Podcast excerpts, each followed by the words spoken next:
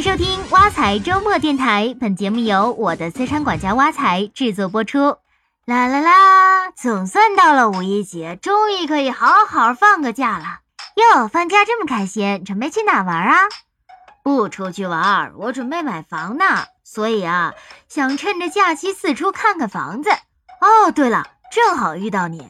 都说二手房营改增的政策五一后就正式实施了，我没赶上五一前过户，会多交钱吗？啊，这个你不用担心。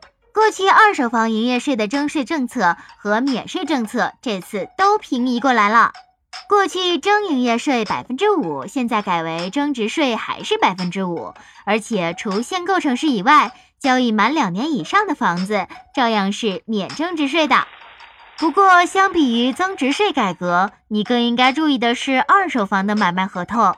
这买卖合同可有很多的学问，千万不要踩到陷阱。如果我要买二手房，一定会找正规中介帮我办，这样也容易踩坑吗？挑选正规的中介非常重要。不过，即便如此，我们也要注意很多细节。最近啊，口袋律师在我们挖财社区公开课上。正好讲到了二手房买卖的几大注意事项，我们一起来看一下。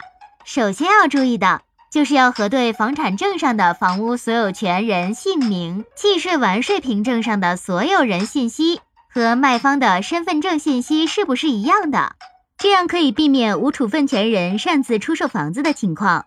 比如擅自卖父母的房子、擅自卖兄弟姐妹的房子等情况。其次就是要看清楚房产是单独所有还是共同所有。如果是共同所有，就一定要调查清楚是不是所有的共同所有人都同意卖房子。比如这房子是夫妻共同所有的，但是老公想卖房子，老婆不想卖房子，就算你跟老公签了卖房合同，也是侵犯了老婆的财产共有权。那么你跟老公签的合同很有可能就是无效的，所以为了避免不必要的纠纷，事先一定要调查清楚。嗯，我们需要注意的第三点就是要清楚你要买的房子是不是按揭贷款没还清，是不是被限制过户，或者是房子已经抵押给第三人了。如果房子有贷款没还清，是无法完成过户手续的。万一你在房屋不能过户的情况下先交付了房款，就会面临无法过户或者是一房二卖的风险。天哪，有什么办法可以避免吗？关于这点，口袋律师在公开课里特别强调了，买方最好在交易前让卖方拿着房产证原件，一起到房管局查询房子的登记信息，确认下房子是不是存在影响房屋过户的情况，千万不要轻信卖方的承诺就交付房款了。嗯，对了，我以前听说有人买了二手房，但是因为前房东把房子租出去了，就算交易过户了，新房东也不能搬进去住，会发生这样的事儿吗？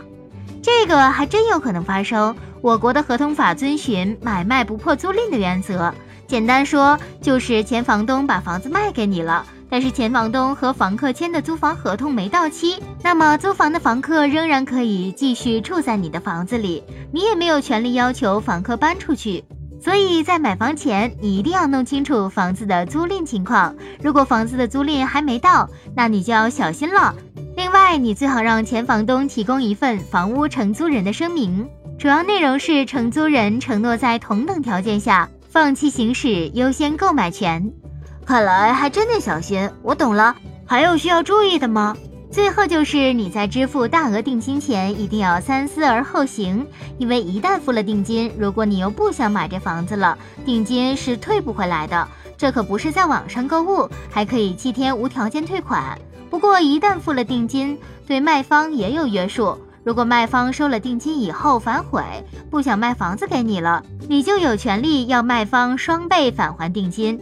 不过，定金的定是确定的定，就是有宝盖头的定。如果把定金写成定金，就是言字旁的那个定。虽然只是一字之差，就不接受双倍罚则的法律保护了。另外，定金数额虽然由买卖双方自己约定，但是不能超过房屋总价的百分之二十，超过的部分法律是不支持的。就比如签订了一份一百万元的买卖合同，最多只能约定二十万元的定金。你要是付个三十万定金，超出的那十万是不受法律保护的。嗯，好了，今天的挖财周末电台到这里就结束了，欢迎大家使用挖财系列 APP。您的理财生活从此开始。我们下期见。